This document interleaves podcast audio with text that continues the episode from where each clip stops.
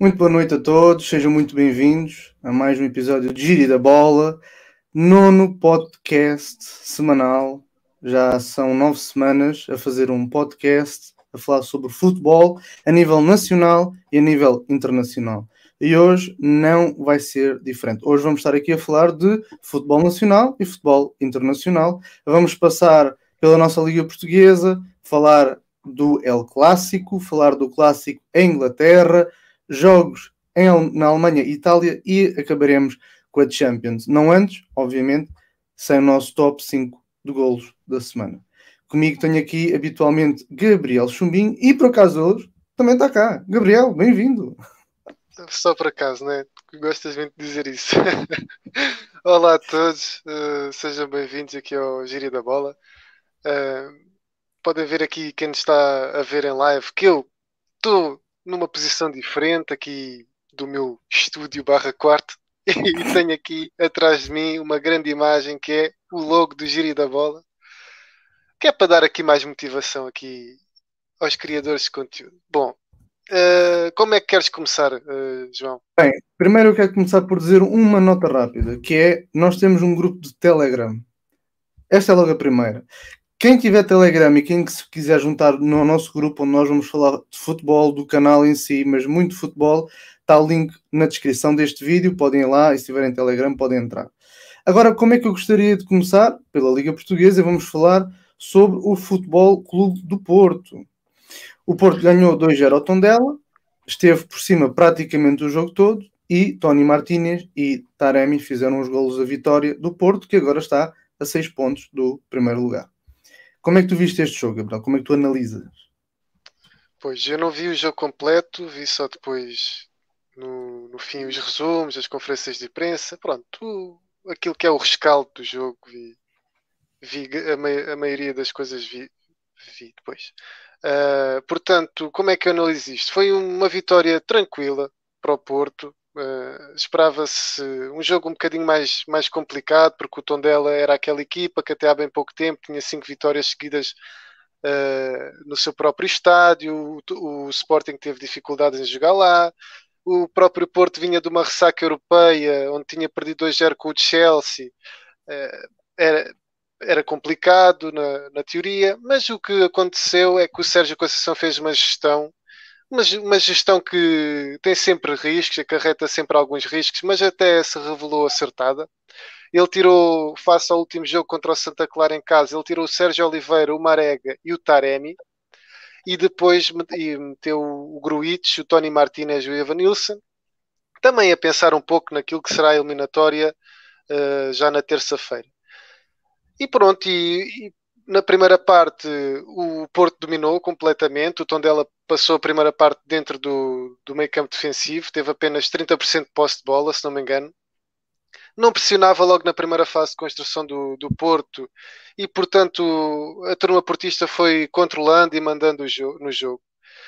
Um, por vezes eu noto que teve dificuldade em entrar no, no, no bloco, e, e, se repararmos, o, o gol do Porto até surge num, num passo longo de Pep que, que vai descobrir o Tony Martinez nas costas da defesa e depois faz uma recepção linda. Para mim, aquilo é uma recepção linda à ponta de lança e vai rematar com, com estrondo, com, com força, um remate fortíssimo que, só, que, que vai bater depois na, na, nas redes. Uh, é curioso o Tony Martinez estar aqui em alta, porque ele até nem tem sido habitualmente opção do, do Sérgio Conceição, e quando é, não, não mostra muita regularidade. Não sei se notas isso.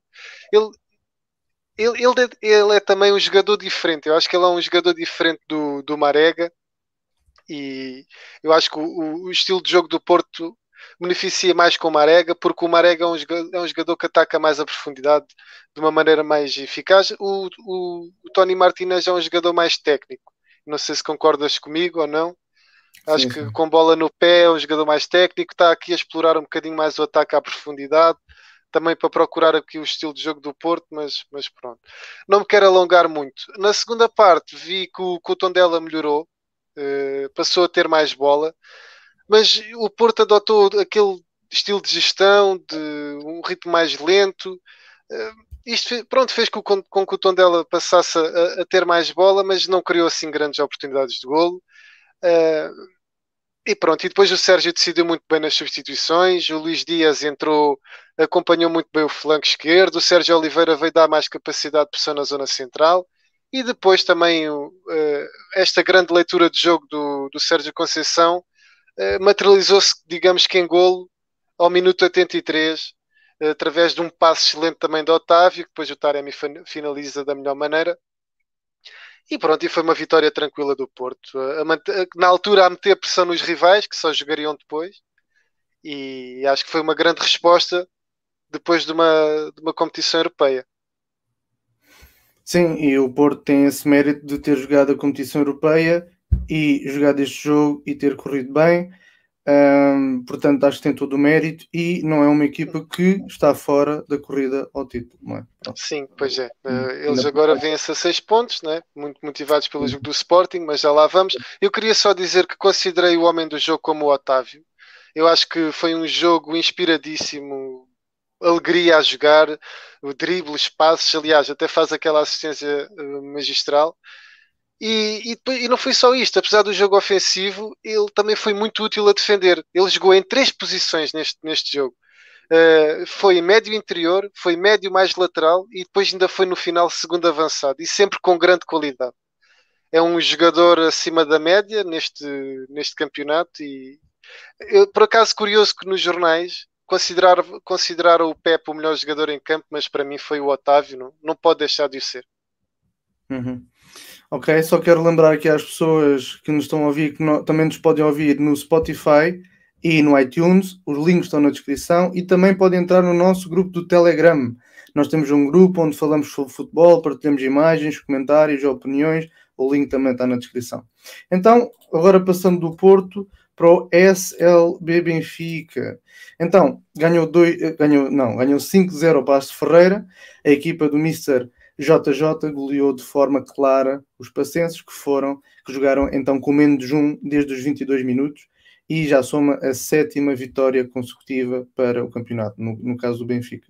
Diogo Gonçalves abriu o marcador, Rafa, Darwin e Seferovic fizeram os santos golos. Seferovic, que inclusive fez também duas assistências, juntamente com os dois golos. E, bem, Gabriel, se o Porto esteve por cima do jogo, aqui o Benfica houve um domínio total, não é?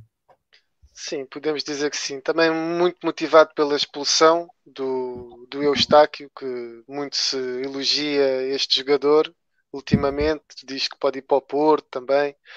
Pronto, agora começa-se a entrar aqui nesta fase também, mas eu acho que foi também uma deslocação que se previa muito difícil. Uh, todos sabemos o campeonato que o Passo está a fazer. Ganhou 3-2 ao Porto, relembrar, não é? O, este Passos Ferreira ganhou 3-2 ao Porto em casa e dificultou também a vida ao Sporting, até Alvalade e tudo mais. Uh, o, o Ferreira na primeira volta, se bem se lembram, perdeu no último minuto no Estádio da Luz. Ficou 2-1 esse jogo. E está a fazer um excelente campeonato. Uh, só que tudo ficou muito facilitado depois da expulsão, logo aos 22 minutos de dizer que até aqui o Benfica já tinha manifestado alguma da sua superioridade, não, não com muita facilidade, porque uh, a defesa organizada do Passos uh, impediu que, que isso acontecesse. Notei que, especialmente no adiantamento da, da última linha, uh, este, adiantamento fazia com que o Seferovic aparecesse muitas vezes em posição irregular. Ele gosta muito de atacar a profundidade, também atacar o espaço nas costas, como é o caso do Marega, por exemplo. E notei que ele aparecia ali algumas vezes em posição irregular. Mas depois o que acontece é que com a expulsão o Benfica passa a ter mais um homem ali na zona de ligação, ali na zona central. Esse homem, a meu ver, eu acho que foi o, o Val Schmidt, apesar de ter sido um, se calhar o pior dos melhores do Benfica. Ele conseguiu jogar ali de maneira ágil entre, entre as linhas bem fechadas do Passos e fez com que o Benfica começasse a, a, a jogar eh, com mais fluidez no último terço. O primeiro gol vai aparecer eh, se calhar naturalmente, uns dizem que é naturalmente, outros dizem que não, mas para mim é naturalmente, aparece numa ótima reação à perda, acaba num remate cruzado do Diogo Gonçalves, que para mim está tá a ser um dos melhores jogadores nesta boa fase do, do Benfica. Uh, o segundo aparece numa ótima abertura do Seferovic, que eu critiquei aqui o, Seferovic no último dia, no último gíria da bola, e ele faz-me uma exibição desta, uma coisa louca. Uh, pronto, Portanto, a partir, é, é agora, ótima... a partir de agora vais começar a falar bem, pode ser? Então. Pelos jogar menos. Ah, ok, ok. Uh, pensei que estavas a dizer que eu estava a dizer alguma coisa errada. Não, mas pronto. Um, sim, o Seferovic eu acho que pronto, não é um jogador à Benfica. Uh, tem, é, é, precisa muito do, do, apoio do adepto, do treinador. Os avançados vivem muito dos golos, mas eu, eu acho que o Seferovic não é um. Olha, não é um Jonas, não é um Mitroglou, não é um Cardoso, e acho que uma equipa grande precisa disso. Mas não sei, é só a minha opinião. Pronto, uhum. isto para dizer que o, que o Seferovic faz uma ótima assistência, não é? Para o 2 a 0 do Rafa. Um, depois até marca o terceiro golo com, num passo fabricado lindamente por Tarabt. E depois na segunda parte com três golos, o Benfica acho que jogou com um ritmo mais baixo, uh, também sempre por cima do jogo, a tentar fazer o melhor resultado possível. O Dário até entrou uh, e marcou, fez o 5-0 final. Até acho que é um momento do jogo porque ele já não marcava há dois meses e conta agora com, com mais um gol, não é? Ele, ele só tem quatro gols no campeonato, acho que é cinco, quatro ou cinco, não, é cinco gols no campeonato, assim é que é. E tem agora 13 gols em todas as competições. Portanto, é, foi um jogo a controlar. Pronto, muito motivado hum. pela expulsão. Uhum. E o homem do jogo já disseste, não é? Seferovic, sem dúvida. Sim, para mim foi o Seferovic.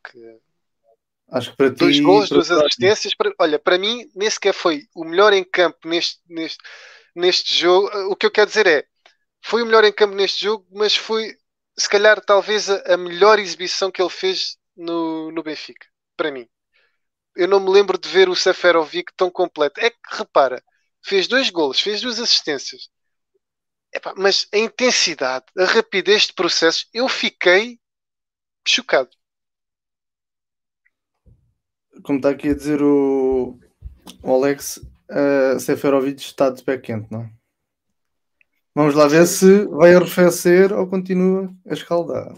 Sim, é que ele, ele pronto, chega a par do pote à lista de melhores marcadores, tem 16 gols no campeonato, são 20 gols em todas as competições, 7 assistências pronto.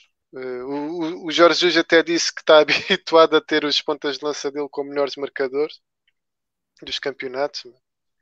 Vamos ver o que é que vai dar. É isso, o Benfica conseguiu ganhar o seu jogo tranquilamente, permanece no terceiro lugar atrás do Porto. E agora falemos do Sporting, do líder Sporting.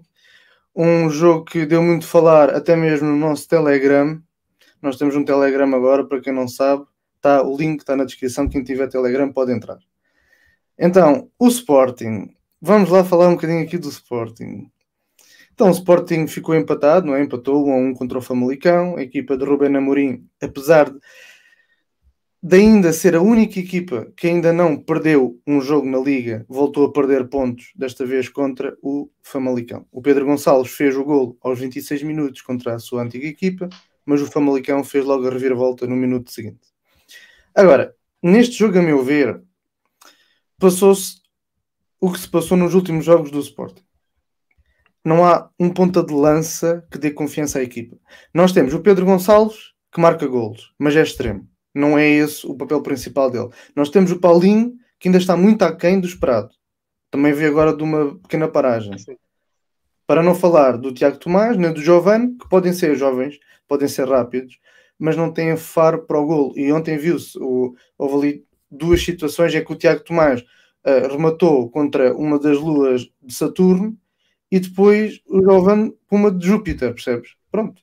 Claro eu, eu acho que foi, foi também por isso que o Rubén Amorim fez tanta pressão para contratar o Paulinho. Só que esta época não está a ser muito famosa porque ele tem tido lesões e.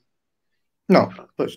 Exato, eles não são, é por isso, por eles não são finalizadores natos, mas pronto, não está a haver a criatividade, não é só isto, porque também não está a haver a criatividade que antes havia de João Mário, a imprevisibilidade até, até mesmo do Pote e a maneira até aguerrida do Palhinha que continua, mas só ele não, não consegue fazer nada. É, é, antes, quando o Sporting começou a ganhar e a razão pela qual eles ganharam tantos pontos de vantagem é que toda a equipa tinha uma certa dinâmica, todos davam um litro. O Coates, para mim, continua a ser um dos homens do jogo do Sporting. Ele ontem fitou, teve ali um lance que fintou uma equipa para, para mostrar aos outros como é que se faz. Pronto, e obviamente que este cenário de dois empates de seguida cria um burburinho e uma certa desconfiança nos adeptos. Ainda para mais quando o, o próximo jogo é com o Farense, que apesar de estar nos últimos lugares é sempre uma equipa forte contra os grandes, e o jogo a seguir é contra o Braga. E isso não abona muito a favor de, da, da moral da equipa. E claro que eu não quero ser negativo, não é? Mas visto que o Sporting tem 6 pontos de vantagem sobre o segundo, mas se o Sporting não ganha um jogo frente ao Farense, na minha opinião, irá perder o campeonato. Isto Sim, acho que é o jogo essencial agora. É porque eu não estou a ver o Porto nem o Benfica a perderem o Porto, os jogos. E a tendência depois é sempre ir para baixo.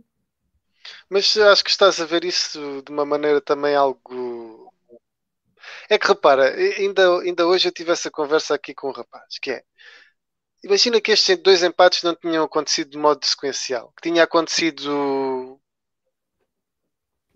pronto, não de modo sequencial, tinha acontecido um há duas semanas e tinha acontecido outro agora. Uh, e no meio o Sporting tinha ganho, por exemplo, 3-0.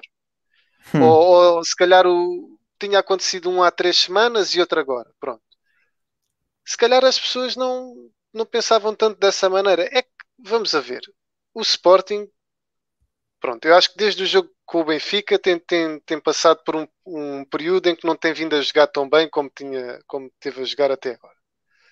Mas o Sporting continua com 6 pontos de avanço. O Epa, Sporting não, continua não, a ser não. o principal. O, então, não é o principal candidato? Eu vou dizer uma coisa. Isso, isso. Há duas, há duas pessoas que têm esse discurso curiosamente, são os, os adversários do Sporting e o treinador do Sporting, que é estranho. Mas não pode, tipo, não pode. Nós não podemos pensar assim, ah, não há problema, nós só estamos a 6 pontos, nós temos 6 pontos. Depois na próxima jornada, ah, também 3 pontos, 4 pontos, é, é preciso calma. Um ponto, olha, estão-nos a passar. Estás a ver? Não pode ser. E, aqui e achas que eles pensam assim? Eles não pensam assim. Eles não pensam assim, certamente, não é? Quem, quem? Os, os jogadores do Sporting, achas que pensam assim? Uh, se pensam assim, não sei, porque o Tito está aqui a dizer uma coisa, o, o discurso tem de mudar. O Ruben Amorim fala sempre a mesma coisa. Eu, por acaso, na conferência de imprensa vi que ele vi que ele estava com um sorriso, o sorriso normal dele, mas um, sorriso, um sorriso assim mais nervoso, do género. Ah, vamos, vamos ver que isto agora vai ficar interessante, assim, a rir-se. Pois. Uh, aqui o Alex está a dizer uma coisa interessante, que é o jogo do Sporting está-se a tornar previsível demais. Precisa de mudar Sim. um bocado. O jogo do Sporting é, é, é, sempre o mesmo. Uma coisa que eu critico um pouco no Sporting é eles marcam e não, não, não procuram logo o segundo. Já, pronto, não vem de agora. Por acaso este jogo, curiosamente, o Sporting marcou, passado de que 30 segundos, um minuto, sofreu logo o gol do empate mas já quando se apanhava a ganhar um zero, parecia que não procuravam com muito afinco assim o 2 a 0 para ou seja, era controlar ali à procura do segundo gol, a gerir, mas não de uma forma afincada, como um rolo compressor, estás a ver ali, futebol ofensivo, ali a procurar, ali, pronto. Mas atenção, nós já há três semanas atrás estávamos aqui a dizer que o Sporting ia ser campeão. Não, não, não. não. Há quantas semanas? Há três, três semanas ah, atrás, ah, quando, quando, o Sporting, quando o Sporting empatou no Dragão, ou três ou quatro semanas, e agora já estamos a dizer que o Sporting não vai ser campeão, só porque empatou dois jogos. É que, é que nós estamos a esquecer, nós estamos a esquecer que, que eu não estou a dizer que o Sporting vai ser campeão, porque se, agora, se empatar agora com o Farense, começa a ficar mais complicado. Mas só depende de si. É a única equipa que só depende de si. Os outros, os outros dois não vão ganhar os jogos todos até a final. Não vão ganhar. Não vão. O Porto vai ganhar os jogos todos até a final. O Benfica vai ganhar os jogos todos até a final. Epá, não? não? Não vai haver um empate, se quer que seja. Por que não? Eles vão, jogar um, eles vão jogar um contra o outro ou já jogaram?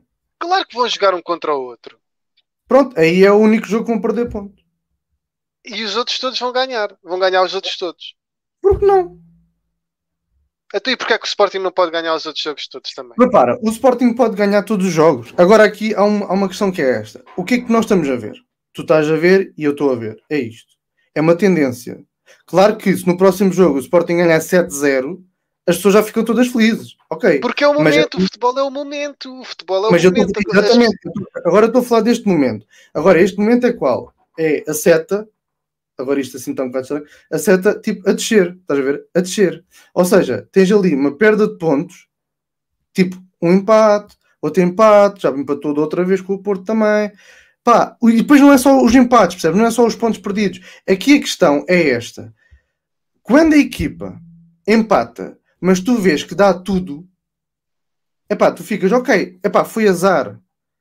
E, mas quando tu vês que a equipa está um bocado sem criatividade, tu fica, começas a ficar com medo. Mas o que é incrível é que eu não noto que o Sporting, por exemplo, não foi neste jogo, foi no último. O Sporting podia ter marcado 3 golos, mas não marcou. Estás a perceber? Sim, há um deles que está 2 centímetros fora de jogo. É uma coisa Estás a perceber? E, e repara, ah, isto é tudo muito estranho, percebes? O futebol é um bocado Então, e estranho. agora mete este cenário: aquela bola do Giovanni no último minuto. Se o Giovanni, em vez de mandar para o lado esquerdo da baliza, se mete a bola dentro de- da baliza. O que, é que, o que é que as pessoas já pensavam? É pá, ganhámos outra vez com sofrimento. É pá, mas ganhámos, estamos aqui seguros. Já viste o poder da vitória? O poder da Claro. vitória. Claro. É pá, é... as pessoas esquecem-se que o Sporting continua. Se o campeonato acabasse hoje, era o, o justo vencedor. Era Não, o mas, mas agora, agora vou-te fazer uma questão. Agora vou-te fazer uma questão. Agora imagina isto. O Benfica está em primeiro lugar, estava em primeiro lugar com o quê? Com 12 pontos. Pronto, com 12 pontos. E de repente tipo, começa a empatar. Empatar. As exibições começam a ficar cada vez mais fracas. Os teus pontas de lança começam a não marcar golos. Tu agora estás a 6 pontos do Porto. O que é que tu dizias? Ah, não há problema, já ainda temos 6 pontos. Claro que não, né? Sim. Dizia, di- dizia, estou completamente confiante que vou ganhar o campeonato. Estou 6 pontos de avanço, só depende de mim para ser campeão, não é? Só depende de mim para ser campeão. Se nós formos consistentes e, e trabalharmos bem no treino, vamos ser, eh, vamos ganhar todos os jogos, ou a maioria deles, e os outros também irão perder os seus pontos. Ou- nem sequer pensar nos outros. Meu, nem sequer pensar nos outros. Tipo, estamos à ser. frente, Mas só dependemos de nós. Mas tu estás a falar de quê? De jogadores, treinadores ou adeptos? Eu estou- a pensar na, generali- na- na generalidade das pessoas que têm que ver o futebol desta maneira. Então agora, o meu clube perto está a 6 pontos à frente. Eu vou começar a ficar com medo que não vou ser campeão. Vou- a estratégia que eu adoto é ai que medo que eu tenho de agora não ser campeão. Não, eu sou o principal candidato ao título. Ganhei, ganhei ao, ao Benfica, eh, empatei duas vezes com o Porto, ganhei ao Braga, não é? Ganhei ao Passos, que é o que vem a seguir, ganhei ao Guimarães. 4-0, 1-0. Epá, eu vou ser campeão. Só depende de mim. Não é? Repare, Hum. é, é isto que eu, que eu te estou a dizer. Mas espera e o aí, aí, Sporting espera ainda aí, não espera aí. perdeu um jogo.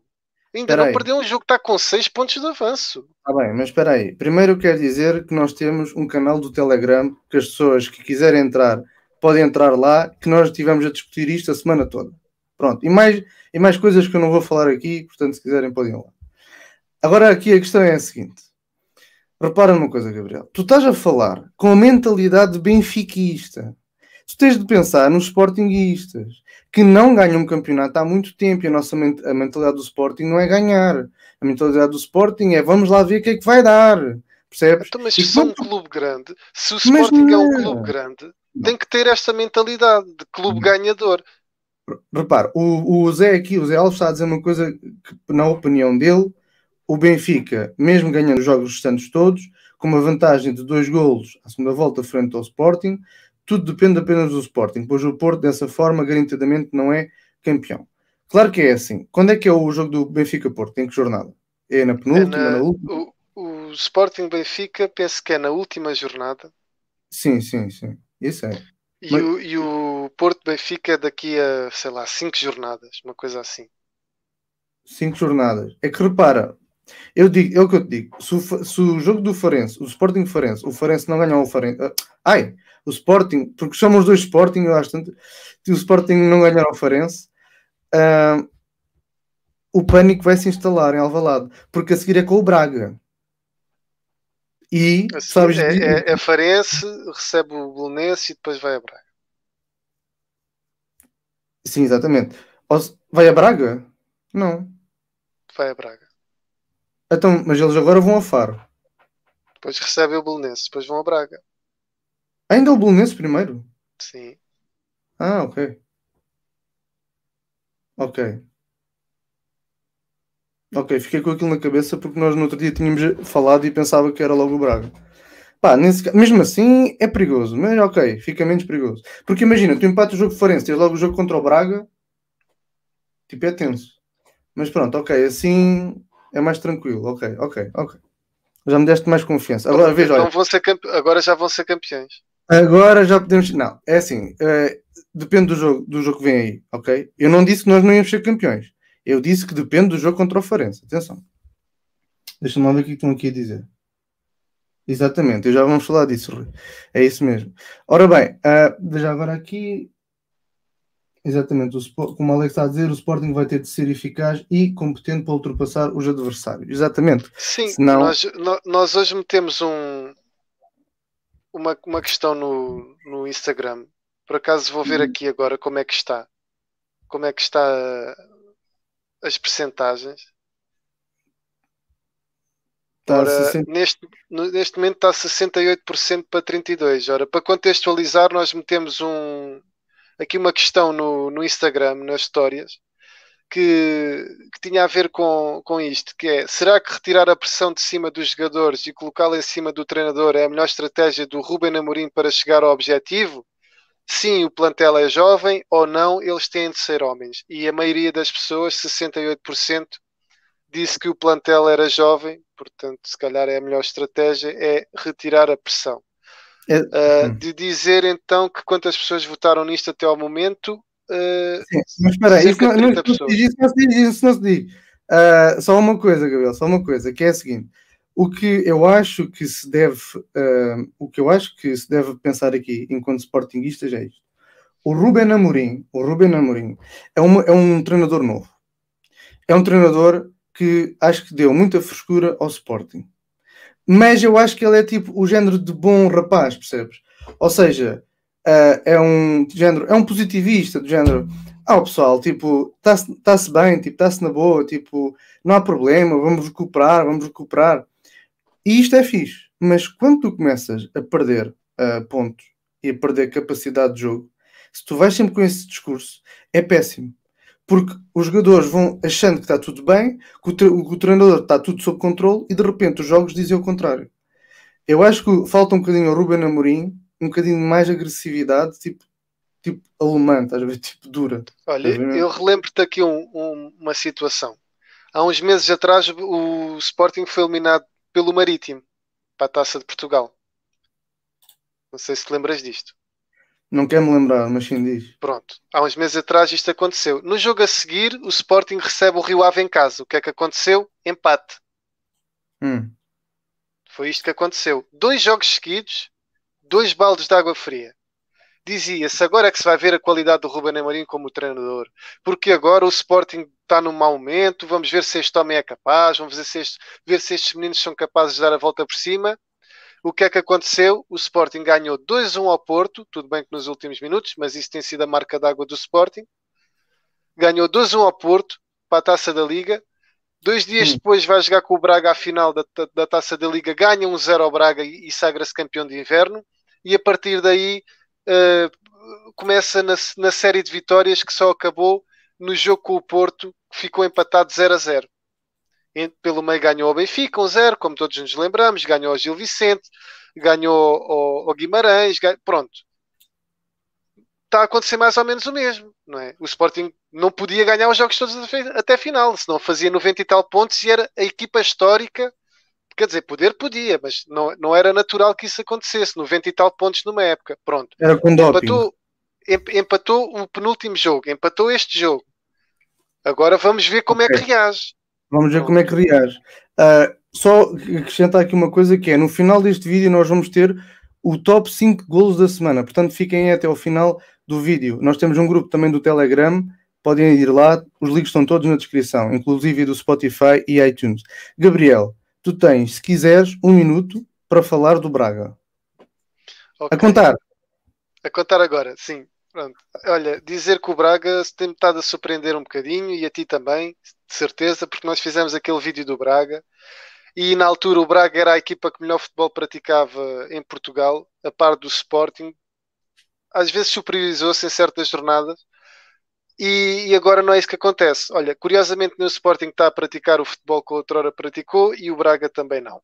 E nos últimos cinco jogos tem, se não me engano, uh, 8 pontos, o que é muito pouco.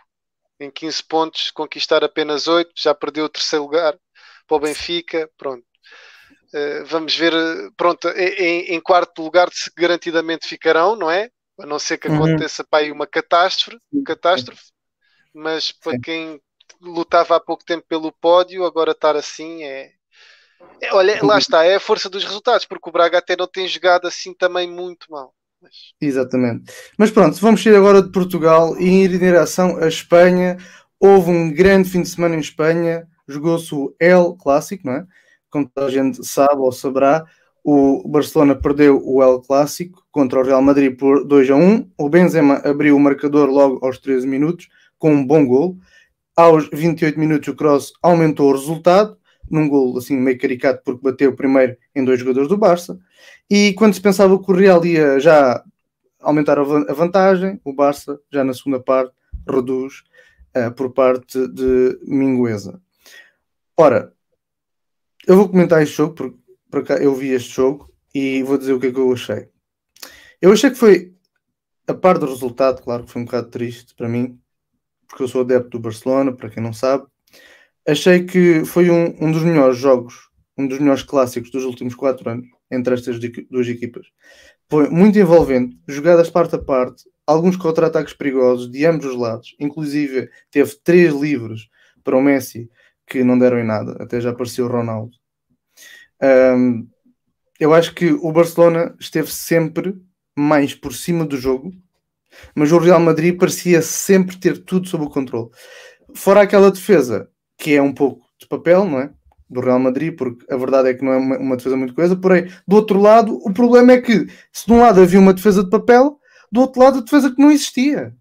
A defesa do Barcelona é muito desorganizada. Alguém que ensina ao, ao, ao Koeman, ao treinador, ao Ronaldo Koeman, que para jogar contra o Real Madrid tem-se de ter os quatro defesas numa linha mais recuada, mais atrás na altura do ataque do Barcelona. Porque todos sabem que mal o Real pega na bola, eles fazem contra-ataques rápidos que podem dar golo. Mas não. Ele confia muito, sabe no quê? Na pressão alta para tirar a bola. Ou seja, eles vão fazer um ataque, perdem a bola, vão fazer pressão alta. Mas muitas vezes isso não dá resultado, porque os jogadores do Real Madrid não são parvos, têm a habilidade de tocar na bola e conseguem contornar essa pressão e em um, dois, três toques já estão no ataque.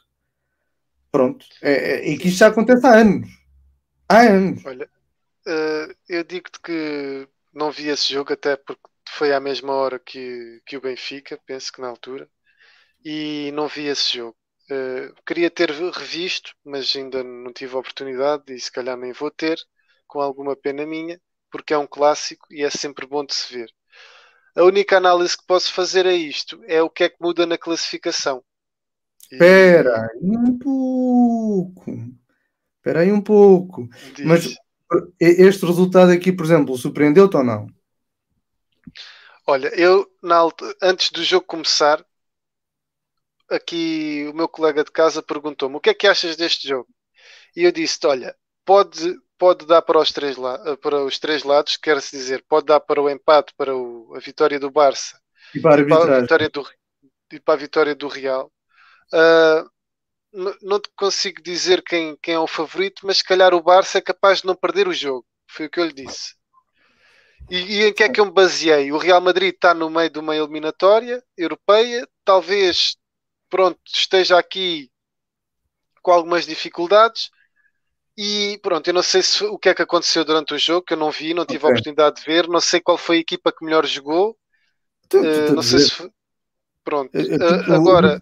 Sempre por cima até estatisticamente falando, o Barcelona teve sempre por cima. Agora, o Real Madrid é o Real Madrid. Tipo, ele consegue pegar na bola e é um lance, dois lances, fazer mais perigo que o Barcelona no jogo todo. Sim. Estás a perceber? Nunca senti que o Real Madrid uh, tivesse a tremer, só nos últimos minutos de cada parte. Aí sim, foram bombardeados. E foi um jogo algo castigado pela chuva, não é? Se calhar isso estragou também um bocadinho o pá, espetáculo. É que repara, foi de um momento para o outro. Foi de um momento para o outro. A segunda parte choveu puf, a cantar. E claro, para não falar do penalti que ficou por marcar aos 83 minutos sobre o Bright White, que é chocante. Até o Coman disse que depois do jogo como é que existe VAR no futebol se estas coisas passam. Epá, é incrível. Para mim, Como te digo, não vi, é não... Pronto, para mim é penalti. Se, que- se alguém tiver a ver e tiver visto, pode dar a sua opinião. O, o Tito está aqui a dizer grande Dembélé. Pois olha, eu sei que ele está a brincar porque eu falei com ele na, na altura. Ah, acho, acho que foi, foi com ele que eu falei. E epá, o Dembélé ah, foi um bom jogador no Dortmund. Quando chegou ao Barcelona, foi muita euforia. Não é dos piores jogadores do Barcelona, não é, mas está muito aquém. Muito aquém do que ele fazia no Dortmund. Mas Muito ele não teve também, teve algum Teve, tempo parado com lesão. lesionado, Teve lesionado. Pá, foi Isso também marca um bocadinho os jogadores. Sem dúvida. Mas infelizmente, é pá, pagou-se muito caro por aquele jogador. Pá, ele não tem culpa, obviamente, mas também, olha, digo, não, não, não gostei mesmo, não, não, não gostei dessa contratação pelos frutos que ele tem dado. Só acrescentar uma coisa: no final desta live vamos ter o top 5 golos da semana. Portanto, vocês podem ver quais foram os 5 melhores golos da semana. Também nos podem seguir no Instagram, Spotify, iTunes, quem tiver, e no Telegram. Os links estão todos aqui embaixo neste vídeo na descrição. Agora, continuando, Gabriel, há uma coisa que eu tenho de aplaudir na equipa de arbitragem. É que eles expulsaram finalmente um jogador. E quero aplaudir a expulsão do Casemiro, que ele é um assassino. Chama-se o Casemiro, o assassino. Ele? Como é, havia- antes era o Pepe, agora é o Casemiro. não, não, não, não, eu posso dizer a história toda. Antes era a Anitta vai à escola. Hoje é Casemiro o assassino. Não sei se o Pepe ensinou ao Casemiro. É, é assim, o Real Madrid houve um tempo que tinha três assassinos naquela equipe. Era o Pepe, o Casemiro e o Sérgio Ramos. Dois deles estão lá ainda. Percebes? Um saiu para o Porto. Está um bocado mais calmo, mas enfim. Agora, eu digo que é assassino por um motivo. É, quando ele vai fazer um corte, ele vai com tudo, sem a mínima noção se poderá causar danos ao colega de profissão ou não. É, é que esse jogador, para mim, sempre foi uma vergonha. Eu não estou a dizer que ele é mau, ok? Eu não estou a dizer que ele é mau, que faz mal em exibições. Estou a dizer é que ele não tem cuidado nenhum, é muito bruto, é muito duro. E eu Elucida-me lá aqui um pouco. Uh, e- Ele foi expulso em dois minutos, não foi? Eu, eu ouvi qualquer Foi. coisa disso. foi, foi, já, foi já no fim do jogo que ele foi expulso em dois minutos. O cartão amarelo, depois do segundo cartão amarelo e vermelho. Agora, a situação é, a culpa dele ser assim é, é dos árbitros da Liga Espanhola. Porque os árbitros da Liga Espanhola sempre tiveram mão muito, como é que eu diria, não é leve, é pesada. Já nunca mostravam os cartões a ele. E agora ele faz o que quiser. Mas muitos parabéns, porque ele é uma vergonha, continua uma vergonha. E ainda bem, olha, vai continuando a levar estes cartões assim. É pena que tenha sido no final do jogo. Não me digas que a solução para se resolver tudo em Espanha é vir árbitros eh, internacionais a pitar em Espanha também. Olha, Gabriel, até te vou dizer mais. Podia haver uma troca. De Espanha para Portugal. Era melhor. O Casemiro. Eu não epá, consigo ver os jogos dessa maneira. Mas Epá, pronto, mas é- as coisas funcionam desta maneira. Eu não estou a dizer que os árbitros são corruptos, eu não estou a dizer que os árbitros são pagos. Eu estou a dizer é, de certeza, que há uma tendência, epá, há uma tendência de alguns árbitros de apitarem certas coisas e, por obra e graça de algo, há jogadas que os jogadores do Real Madrid fazem muito perigosas, assim como há de haver do Barcelona, certamente, que os árbitros não marcam, cartão, não marcam falta, não dão cartões. É inacreditável. É inacreditável. pois eu sobre isso não consigo opinar porque já não consigo ver o futebol dessa maneira. Olha, o Alex disse assim: o Bruno Alves e o Pep ensinaram-lhe as técnicas da agressividade. Acho que sim, Alex, acho que sim. Acho que ambos tiveram assim uns, uns 30 dias em retiro, estás a ver? É, assim no, num sítio calmo, para ser paradoxal, tipo Himalaias, estás a ver? Ensinar o Casemiro e o Sérgio Ramos, claro que na altura se calhar não era assim tão agressivo, a serem assassinos, percebes? E um dia, quando eles, se eles perderem o dinheiro todo, vão para assassinos de aluguel que certamente terão futuro. Pronto, esta é a minha visão sobre estes jogadores do, do, do Real Madrid.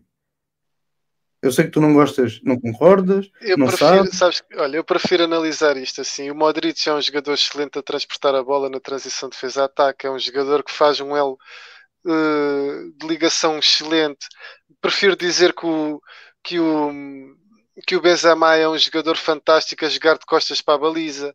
Consigo, prefiro mil vezes dizer que, que, uma, que o De Jong, o, o jogador do, do Barça, é também um, um médio incrível que consegue fazer proezas do que e, e, perceber como é que eles interpretam o jogo e as ideias do treinador do que tentar analisar e escrutinar tudo aquilo que é um trabalho de um árbitro que, o que no fundo o que ele Não, quer não, é não, passar não, não, não, não, jogo. Eu não estou a falar do árbitro, estou a falar do. Eu também posso fazer essa análise. Pode-se dizer, por exemplo, o, o, que- o Casemiro faz grandes triangulações.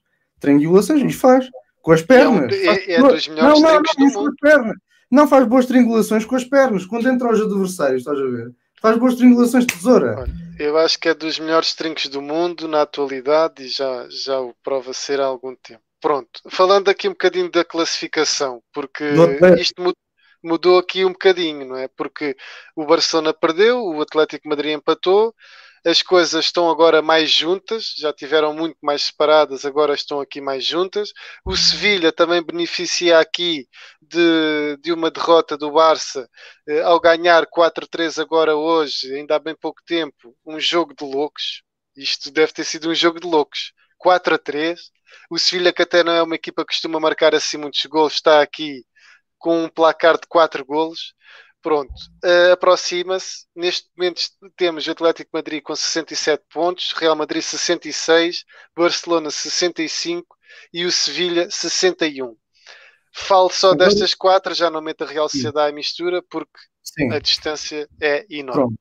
Agora repara, eu só quero dizer uma coisa sobre o, jogo do Barcelona, que é a seguinte. Eu, em suma, eu acho que o jogo foi um bom jogo, que para mim acabou com um mau resultado, obviamente. Mas o resultado justo para mim era um empate. Mas sinceramente, para mim, em termos de Barcelona, nada está perdido, porque como tu disseste, todos estão basicamente à distância de um ponto. Quanto ao Atlético Madrid, ok? Agora repara, o Rui há bocado mencionou isto no chat, que é, com este empate, o Atlético Madrid reduz todos os pontos que tinha de vantagem sobre os rivais. Porque após dois empates e duas derrotas e apenas uma vitória nos últimos cinco jogos, o Atlético, agora, como tu disseste, está com menos um ponto de vantagem sobre o Real e dois do Barça. Mais um, E- mais um ponto, mais um ponto. Pronto. Agora, eu tenho medo que isto aconteça, por exemplo, ao Sporting. Entendes? Estás a perceber isto?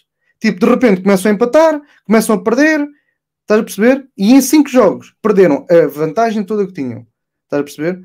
É um certo acontecer, mas o campeonato português não, não prima por ser um campeonato tão competitivo como este, por exemplo, em que tu tens um Betis muito competitivo, foi o que roubou pontos agora. Tens um Pronto. Sevilha também muito competitivo, que foi o que roubou pontos ao, ao- Atlético Madrid. E tens também um Getafe que até há bem pouco tempo era daquelas equipas que, que disputava os lugares europeus. Vamos ver. E não é por acaso que a, que a Liga Espanhola é, é das ligas mais competitivas, a par da Premier League. Exatamente, Premier League. Muito bem, Gabriel. É para lá que nós vamos, porque o tempo está a ficar a voar um bocado, a um bocado voar, rápido. Então, olha, o Manchester City, a equipa do Guardiola, perdeu frente ao Leeds por 2 a 1. Mesmo com um a menos desde o final da primeira parte, a ex-equipa do pai do Alan, sabias disto?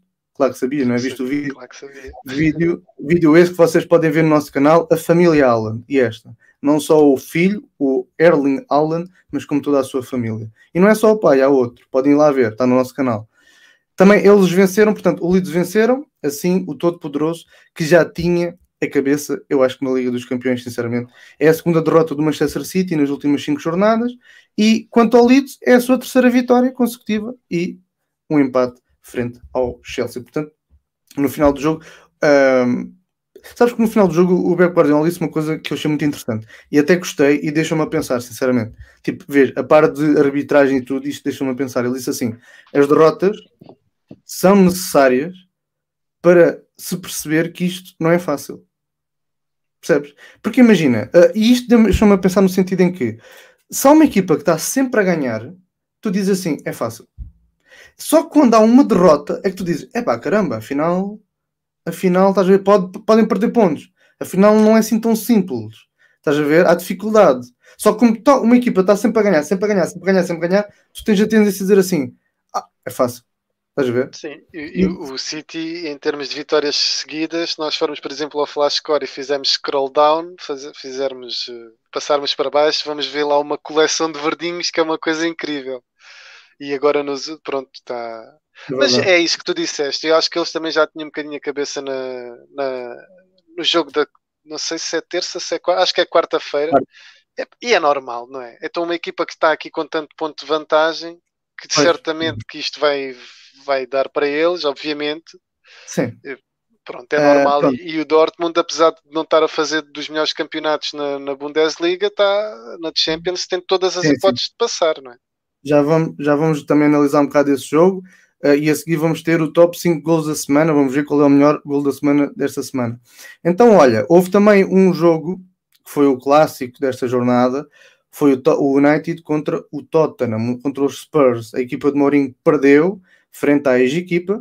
Ainda começou a ganhar na primeira parte por um gol de Son, mas na segunda parte descambou e sofreram três gols. E temos aqui um problema que é, para mim, claro. Então, com Son, com Kane, com Lucas Moura, como é que não há mais gols nessa equipa? Entendes? Uhum. Como é que não há gols nessa equipa?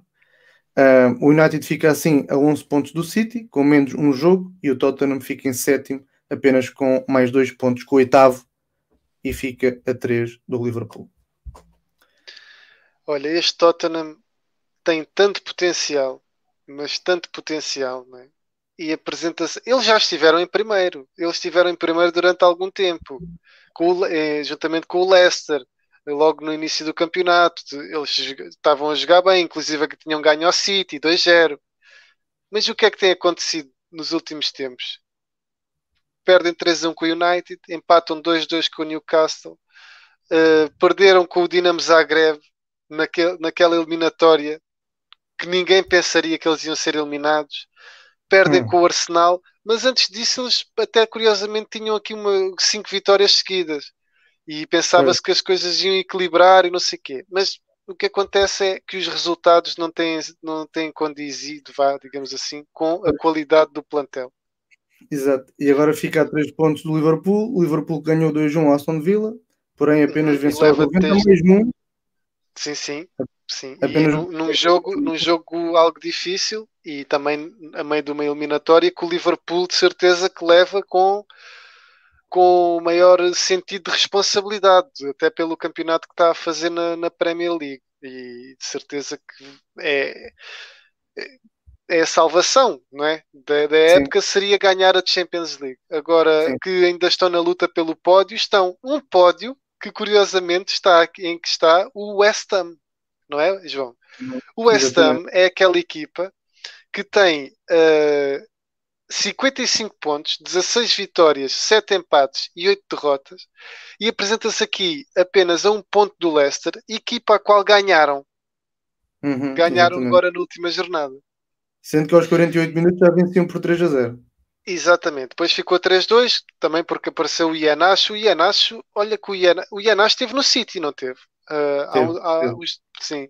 E agora aparece aqui neste, neste uhum. Leicester e até tem marcado alguns golos. E sabes quem é que está farto de marcar golos? Diz lá. É o Lingard. O Lingard, o Lingard, aquele jogador que saiu do United, que era aquele jogador que toda a gente o criticava, ele está numa forma incrível. O, desde a sua estreia, a 3 de fevereiro, ou seja, há dois meses mais ou menos, ele tem nove jogos no West Ham para a Liga. Tem oito gols e três assistências.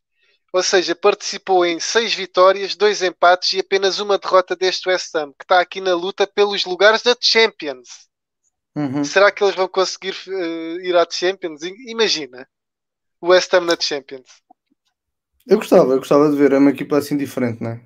E depois para o ano, tipo, ser como o Leicester, tipo, descer outra vez completamente e ir ao fundo. Enfim, um Sim, assim. mas o Leicester tem-se mantido aqui sempre. Uh, nos, nos, nos, anos a seguir a ser campeão, não, né? Sim. Mas agora estes últimos, sim. Pronto, uh, acho e, que. E a luta está acesa. Acho que, acho que a luta pela Champions está acesa. O, o United já pronto, meio que garantiu a, a, sua permanência, a sua participação na Champions da próxima temporada. Mas agora Leicester, West Ham, Chelsea, Liverpool e Tottenham vão e, e, se calhar até o Everton. Atenção, que o Everton tem menos um jogo. Uh, Podem Chelsea... concorrer aqui bem. Sim, o Chelsea ganhou 4-1, ok, no jogo antes do Porto, portanto, cuidado ao Futebol Clube do Porto, e um jogo que foi completamente dominado pelo o Chelsea, que saíram com mais 3 pontos e permanecem no quinto lugar. Acho que na Inglaterra está tudo dito, não é, Gabriel? Sim, até porque que... estamos a chegar a uma hora quase, falta 10 minutos. Exatamente, portanto, vamos passar já para a Alemanha. A Alemanha, uh, o que é que está acontecendo na Alemanha? O Bayern continua na sua estranha senda de não vitórias. Desta vez empatou 1 a 1 em casa, frente ao União de Berlim. Diga-se que ele está no sétimo lugar, não é? O União de Berlim. E, e é caso para dizer que no Lewandowski, no fun, no party, não é? O avançado no Lewandowski, está... no gol. No gol, então, exatamente. O avançado está de fora há duas semanas e não jogou este fim de semana, nem no jogo contra o Paris Saint-Germain da semana passada. Mas há uma boa notícia uma pequenina boa notícia que hoje já começou a treinar sem bola à parte do jogador, dos, dos colegas. Veremos se uhum. ainda vai a tempo de frontar amanhã o Paris Saint-Germain na segunda uhum. mão dos quartos de final. Entretanto, há aqui uma curiosidade. Queres saber esta curiosidade, Gabriel? Queres? Diz lá. Porque tu queres saber, Gabriel, acredita, eu ponho as minhas mãos no fogo como tu queres. Que há um jogador que foi vou dizer, há um jogador emprestado do Benfica ao Bayern de Munique 2B, portanto, uhum. que foi titular frente ao Berlim neste último jogo. É o Tiago Dantas. É o médio, exatamente, é o médio de 20 anos, o português Tiago Dantas. E fez um jogo positivo, uns bons passos e alguns que ainda deram algum perigo. Portanto, olha, eu, quando eu vi isto fiquei surpreso. É curioso, não é? Um, um jovem jogador que não jogou na equipa principal vai jogar no, Sim, no Bayern Munique, que é só o campeão europeu e é o campeão, é pode ser o, o, no, a nona vez que consegue o campeonato seguido né, no, na Alemanha. Não, não, não, sim, sim, mas para nisto. Uh, o que é mais, também o que é mais surpreendente é que ele foi contratado para a equipa B e um Porto. É que repare, isto que me fez aqui um curto-circuito no cérebro foi isto. Se fosse um jogador que fosse criado no Bayern, eu ainda percebia. Agora, um jogador emprestado pelo Benfica para a equipa B subir ao primeiro, a primeira equipa e a jogar num jogo titular, é pá. Ele na altura foi contratado porque o atual treinador dizia que era, ou seja, sair o Tiago Alcântara para, para o Liverpool era necessário começar a fabricar um jogador que fosse mais ou menos do mesmo, do, pronto, do mesmo estilo de jogo que o Tiago Alcântara. E e por acaso eu já tinha visto o Tiago Dantas a jogar na equipa B do Benfica e o Tiago Dantas até tinha um estilo de jogo algo parecido com, com o Tiago Alcântara. Sim. Agora, se uh, aí a ser um Tiago Alcântara vai, vai muito. Né? Vamos ver aqui uma coisa que para agradar também aqui alguns telespectadores. O Schalke. O Schalke ganhou finalmente, segundo jogo. Segu... Epá, é, é triste, porque ganhou 1-0 ao, ao Augsburgo, mas foi, é só a segunda vitória, a segunda vitória no campeonato. A segunda vitória, é chocante. Ok? Sim, e, e não vão, pronto, não vai dar para, para se manterem porque não estão vai. a 13 pontos de distância. Mas ganhou, curiosamente, e, e o Rui está todo contente. Exatamente, não sofreu, era isso que eu ia dizer, Rui. uh, era isso mesmo que eu ia dizer, é curioso. Agora que eu li a mensagem. Uh, muito engraçado. Uh, pronto, o, o Schalke ganhou, o Dortmund ganhou 3-2 contra o Stuttgart e pronto, eu, isto a Alemanha está encaixada ali no, na, na, no centro da, da, da, Europa. Agora vamos para a Itália, ok? Vamos um bocadinho mais para o sul e vamos falar do campeão, não é? Campeão, campeão da Liga Italiana, o Inter. Não sei se sabiam, mas já é campeão. 1-0, estou a brincar, não é? Não é oficial mas ganhou 1-0 ao Cagliari, venceu e lá está, é bem possível que tenha carimbado o título de campeão que já não via há 10 anos. E bastou apenas um gol aos 77 minutos para garantir os 3 pontos e ficar a 11, aqui é que está, a 11 do segundo classificado, o Milan. Portanto, Sim, Gabriel, é que... diz, diz, da tua é justiça, da tua justa. É curioso porque o, o campeonato italiano tinha aqui alguns jogos em atraso e esta semana serviu para colocar em dia esses jogos, nomeadamente os Juventus com o Nápoles, que era um jogo muito interessante do ponto de vista de perceber quem é que ia, quem é que partia aqui a melhor posição para garantir a presença na, na fase de grupos da Champions. E, e também durante a semana realizou-se o jogo em atraso do Inter, que voltou a ganhar e, como tu dizes, vai de certeza ser campeão. Agora, vamos ver que as principais equipas candidatas aqui à, à, à, presença na fase de grupos da Liga dos Campeões estão distanciadas por muito poucos pontos, não é? E isto uhum. vai ser uma luta interessantíssima, porque nós temos aqui o Milan em segundo lugar com 63, Juventus com 62, Atalanta com 61 Nápoles com 59 e pronto. E depois aparece aqui a Lazio com 55. Sim. Mas ainda tem um jogo em atraso. Portanto, se ganhar este jogo, fica com 58. Ou seja, 63, 62, 61, 59 e possivelmente 58. Diz-me lá se isto não é uma liga fantástica aqui. Quem me dera é que a nossa liga portuguesa fosse assim. É verdade, olha, esses números fazem-me lembrar quase os subscritores do nosso canal. E olha, por falar nisso, Uh, que uh, nós agora temos um Telegram, já temos aqui algumas semanas. Nós agora conversamos lá, todos, todos os comentadores aqui do Giro da Bola, nós dois inclusive. Quem tiver Telegram, o link está na descrição, cliquem no link e depois vão parar lá, podem se adicionar ao grupo. Nós falamos futebol, mandamos áudios, uh, brincamos uns com os outros, é muito divertido. No final da live vamos ter o top 5 golos, vamos ver qual é o melhor gol da semana. E agora vamos ver, sabes o que, Gabriel? Vou-te dizer isto porque ainda não disseste. Porque a Juventus este último jogo ganhou 3-1 ao Genoa, num jogo em que o CR7 jogou, mas não marcou, e a equipa do Pirlo conseguiu vencer contra o 13º classificado, parabéns para eles, ficando assim com 62 pontos, e como tu disseste, um a menos do Milan e 12 a menos que o líder Inter. Portanto, desta vez, Juventus não. Olha, ainda, ainda, ainda bem que estás a falar das Juventus, ouvi rumores, pronto, isto são rumores, são especulações, que dizem que, que o Ronaldo ficou de tal maneira chateado por não ter marcado que se foi embora da, do, do estádio sem dizer nada, foi-se embora e bateu lá com, com murros dentro do, do balneário. Agora, isto é rumores, é, ninguém eu, sabe. Sei, é? tu, tu viste o lance do, acho que foi do gol do Morata, ou foi? Não, não tive a oportunidade de ver. É, eu, eu acho que vi eh, assim a repetição assim alto. E o que é que aconteceu? O Ronaldo podia ter marcado e não marcou. Tipo, imagina, aqui está o, o posto, estás a ver? Ele estava aqui num ângulo assim um bocado complicado. Ele estou a bola e a baliza estava aberta, mas bateu no posto. Depois acho que foi para o Morata e o Morata marcou. Acho que foi um lance assim. Acho que também pode ter sido também por esse lance que ele podia ter marcado e não. Mas pronto, também, se isso é verdade, uh, não me surpreende, não é? Sim, ele tem um feitio assim, algo especial, não é?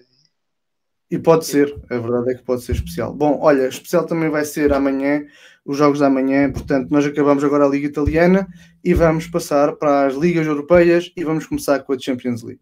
E Gabriel, antes de começares a falar da Champions League, antes de começares a falar da Champions League, ok? Eu vou partilhar uma foto. Nós vamos partilhar uma foto porquê? Vamos começar a falar do Porto, pode ser? Pode ser, claro. Então, então aí deixa-me só, Deixa-me só contextualizar aqui as pessoas. Uh, como há bocado o Gabriel disse, nós fizemos umas stories ao longo do dia de hoje de quem é que vocês achavam que ia passar a eliminatória. Se era o Porto, se era o Chelsea, se era o Dortmund, se era o City, nas quatro, nos quatro jogos. Nós vamos mostrar agora os prints de, no momento, neste momento, como é que estão as classificações. Eu terei este print ainda há bocado, quando a live iniciou-se, portanto, se estiver um bocadinho alterado, é, é um bocado normal. Mas vamos ver. Portanto, o primeiro jogo aqui é o Chelsea contra o Porto. E nós podemos ver aqui que os nossos subscritores, vamos chamá-los assim, os nossos subscritores disseram que 61% deles disse que quem passa à próxima fase é o Chelsea, ok? Contra 39%. Tu concordas com isto? Sim, eh, eu acho que o Chelsea tem todas as condições de passar eh, esta eliminatória mas também depende muito de como é que o Porto. Olha, curiosamente está aí escrito Porta. Estou eu agora a ver, Porta. Ok, ah. pronto, uma à parte. Mas uh, sim, estão só que... É, é. Uh, eu acho que o Chelsea tem condições de passar, estava eu a dizer, e é favoritíssimo, já o era e agora ainda mais o é. Mas se o Porto, imagina que o Porto entra nos primeiros 15 minutos muito forte, porque o Porto, diga-se, jogou muito bem contra o Chelsea.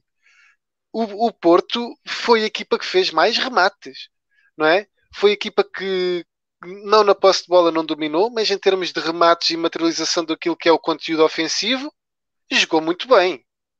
E, e por acaso até surpreendeu os mais distraídos e pronto. Mas já isto para dizer, se o Porto marcar nos primeiros 15, 20 minutos de jogo, eu acho que a eliminatória fica um pouco relançada. Não sei se concordas comigo. Sim, claro que sim. Aliás, acho Imagina, que não está nada fechado para o Porto. Um, um, um zero para o Porto ali nos, nos primeiros 20 minutos, relança a eliminatória e o Chelsea pronto, tem, tem, que, tem que lutar bem porque esta equipa do Porto já se viu que é uma, é uma equipa muito, muito organizada, com, com um grande espírito de sacrifício, todos remam para o mesmo lado e é uma enorme equipa comandada por Sérgio Conceição. E, uhum. e pronto, nós dissemos aqui e... que era o outsider, mas pode surpreender. Sim, Agora concordo inteiramente com esta, com esta percentagem que está aqui. Uh, se calhar quem votou pode ter sido também muito adeptos do Porto que acreditam que o Porto passa à próxima fase, muito, muito porque são portistas, não é? Obviamente, se fosse o Benfica, eu também iria acreditar, agora que o Chelsea já o era e continua a ser super favorito. Pronto. Mas pronto, vamos ver se eles marcam no início do jogo. Isso tem aqui uma porta aberta para, para os meios finais. uh, pronto, o próximo jogo é qual? Pois eu não pus isto em galeria, não é? Ah, puxei. Pronto, vamos ver aqui, por exemplo, este aqui, porque é amanhã, não é? É o jogo da manhã. Eu, eu, eu vou ver este jogo, sabes? Eu vou ver este jogo. E também viste, de certeza, o jogo da semana passada que jogasse, né? Que jogasse sim, sim, que foi sim. uma equipa, uma equipa a atacar, a atacar, a atacar e a outra a marcar. Era mais ou menos isso que acontecia. Deixa-me deixa só aqui uh, dizer que o, o subscritor disse que o Chelsea tem a melhor defesa uh, esta época da Champions, dois golos sofridos na fase de grupos, um ao Rennes e um ao Krasnodar. Portanto, mais uma vez, só aqui referindo um bocadinho o jogo anterior, o Porto que precisa ter cuidado. Mas digo que eu acho que se o Lewandowski, agora falando neste jogo, se o Lewandowski recuperar para amanhã, eu vou dizer uma coisa, é porque o Lewandowski não jogou na semana passada. E mesmo assim, o Bayern conseguiu ali dar a volta. Com o Super Mbappé é um bocado complicado, não é? O Mbappé está um monstro, percebes? Pronto. Agora é assim, se o Lewandowski conseguir regressar amanhã, o Paris Saint-Germain que se cuide. Atenção. Sim, isto é, aqui, olha, curiosamente dão mais favoritismo ao PSG do que ao Chelsea, uh, do que ao Chelsea contra o Porto. Curiosamente. Mas eu acho que este jogo está longe de estar decidido, não é? Este, esta eliminatória está longe decidida, porque o Paris Saint-Germain ganhou 3-2 na casa do Bayern, mas o Bayern massacrou. Basta ir ver as estatísticas. Pois, pois. Ah, estatísticas sim, sim. são absurdas. O, o, o Paris Saint-Germain, uh, desculpa, o Bayern na primeira parte, as estatísticas o gráfico daquilo estava tudo para cima do Bayern. Pronto, é isso que eu estou a dizer. Ou seja, Incrível. mesmo sem o Lewandowski, conseguiram marcar dois golos e, na minha opinião, se estivesse 66 para o Bayern e 34 para o PSG, eu não me admiraria. Eu acho que o Bayern, acho, eu acho que o Bayern vai passar. Agora, posso estar enganado, porque isto é um jogo que, pronto. Claro.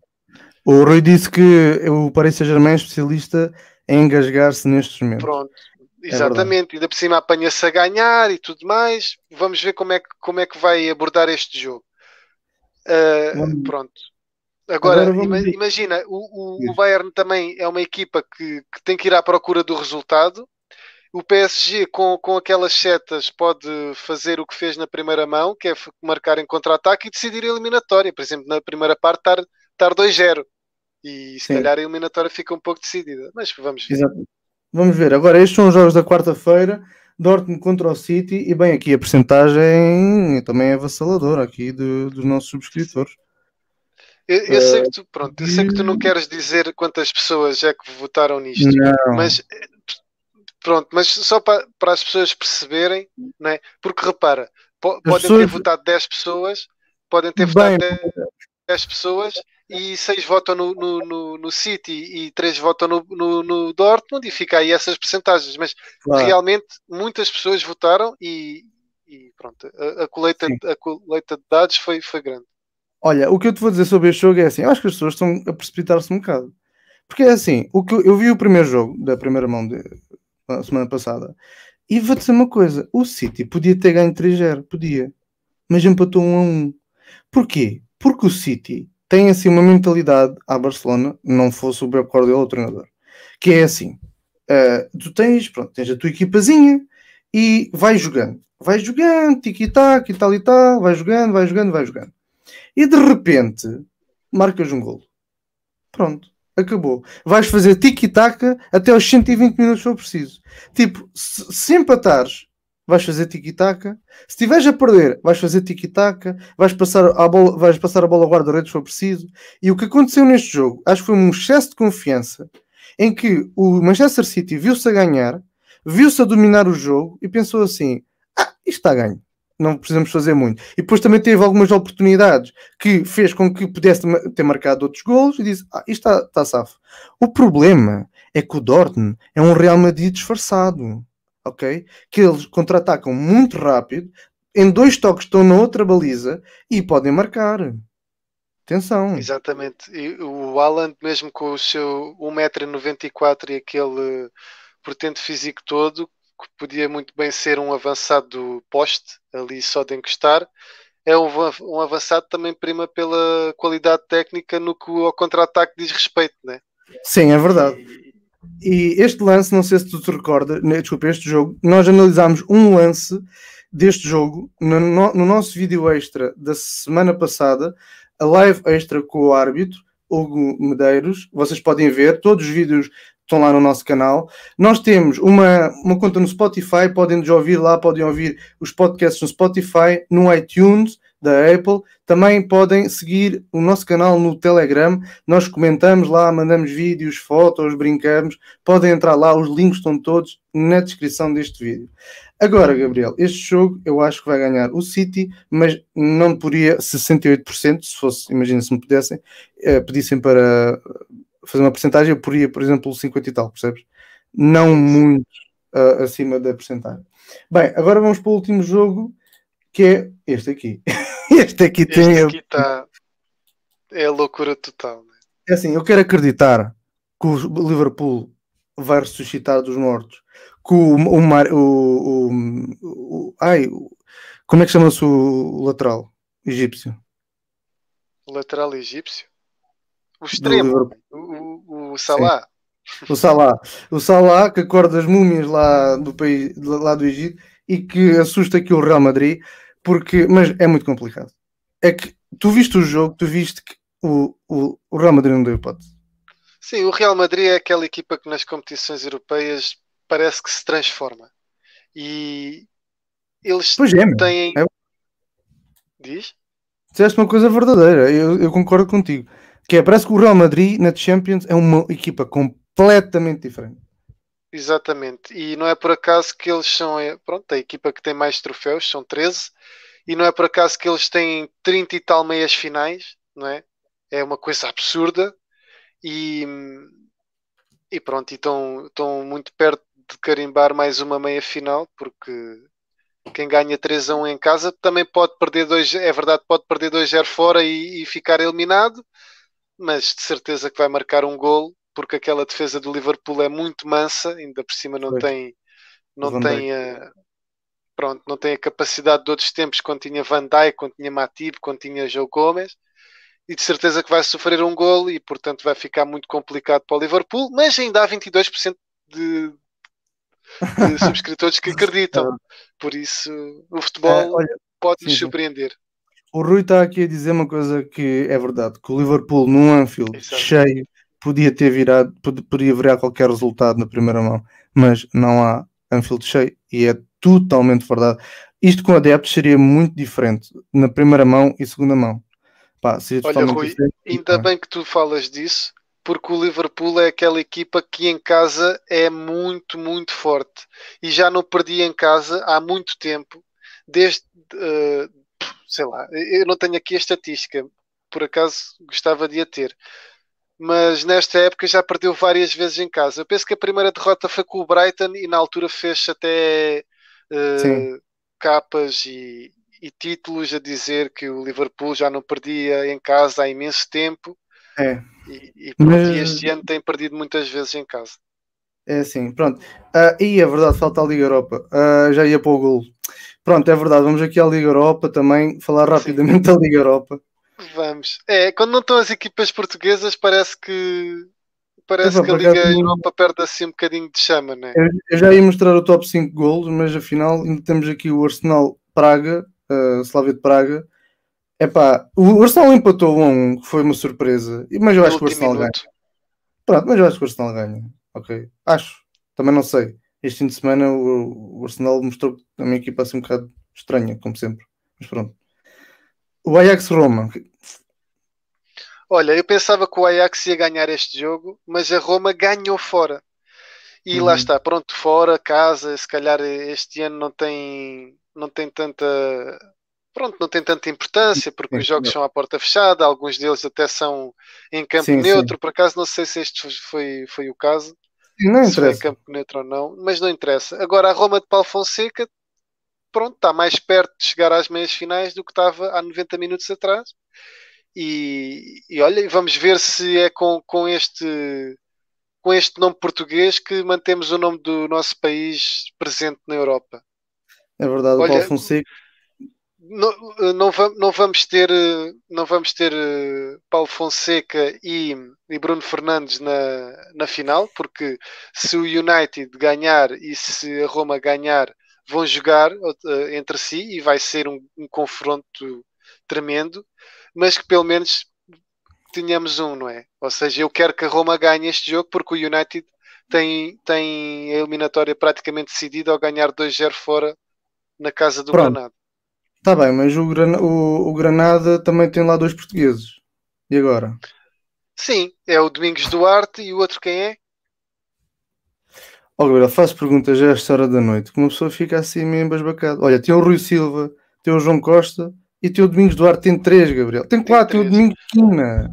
Tem quatro. Pronto, mas não são, não são, não são nomes daqueles de, de, como são o Paulo Fonseca e o Bruno Fernandes, que estão aí nas bocas do mundo. Exatamente. Uh, pronto, enfim, uh, agora nós acabamos aqui a Liga Europa, o, o Vila Real, desenhando a breve, vai ser também um bom jogo, pronto.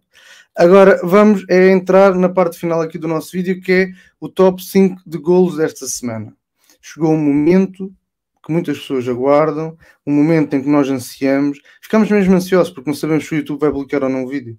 Uh, portanto, vamos ver o que é que vai acontecer desta vez. Bem, só relembrar uma coisa, que é o seguinte: este vídeo, esta live, vai estar disponível já desde já agora no YouTube, mas só amanhã por hora de, por hora de almoço no Spotify e no iTunes da Apple. Também pode entrar no nosso grupo do Telegram, que nós agora temos lá um grupo muito, muito engraçado para toda a gente participar. Bem, sem mais demoras, vamos então ver o top de 5 golos.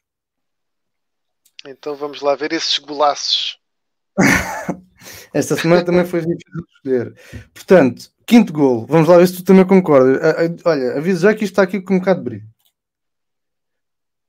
Vamos lá ver se não é brilho. Não, não está muito brilho até. Não está e acho que por causa disso é que Olha, vai ser então, complicado.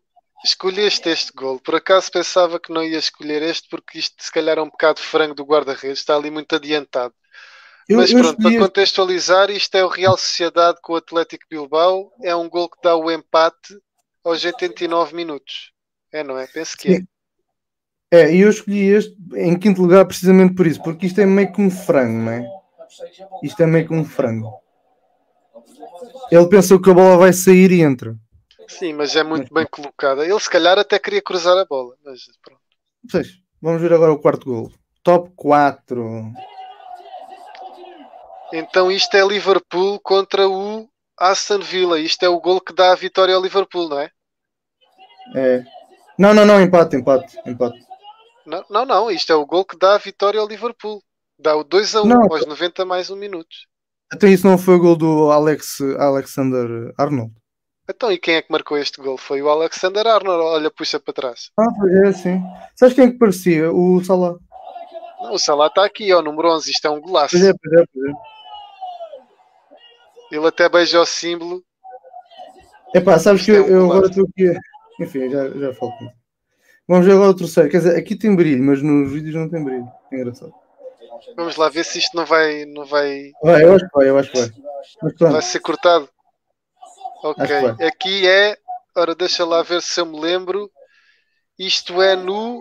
Em que jogo? não é o Parma, o que é isto? Ou o Género? Não, é Juventus, não é? Eh, não, não é não. Não, tu por acaso, olha, está aqui uma falha de comunicação porque não, não sei que, que, que gol é este. Aqui no, no nosso, na nossa plataforma tu não escolheste esse gol. Mas não tem um, um jogo da Juventus? Não, não, isto não é Juventus. Não é Juventus. Pois não. Mas pronto, olha, foi um bom gol. Foi um bom gol. Vamos ver agora o segundo gol. Ah, isto é Vila Real ou Sassuna, não é? É. Vila Real ou Sassuna. Gol de Moncaiola dar um 0 para o Sassuna. Nossa, que Pô, gol. Mas isto de é lindo, primeira. fora da área. De primeira.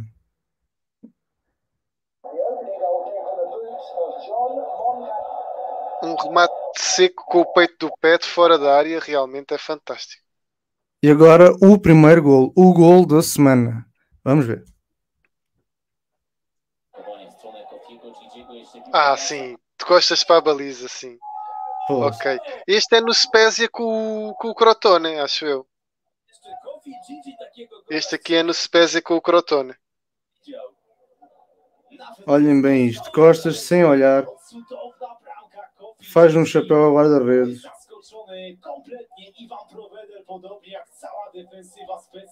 Que gol.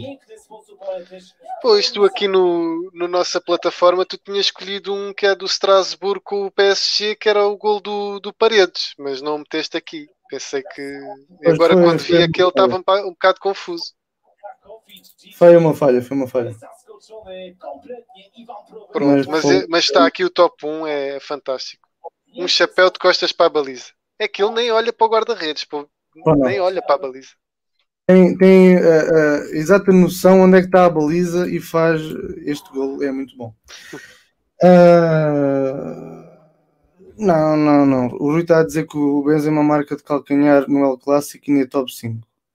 Pá, depois... Pois é que sabes, Rui, isto é um, um Blaugrana a escolher os gols. Eu seleciono. Ele realmente lá estava, não é?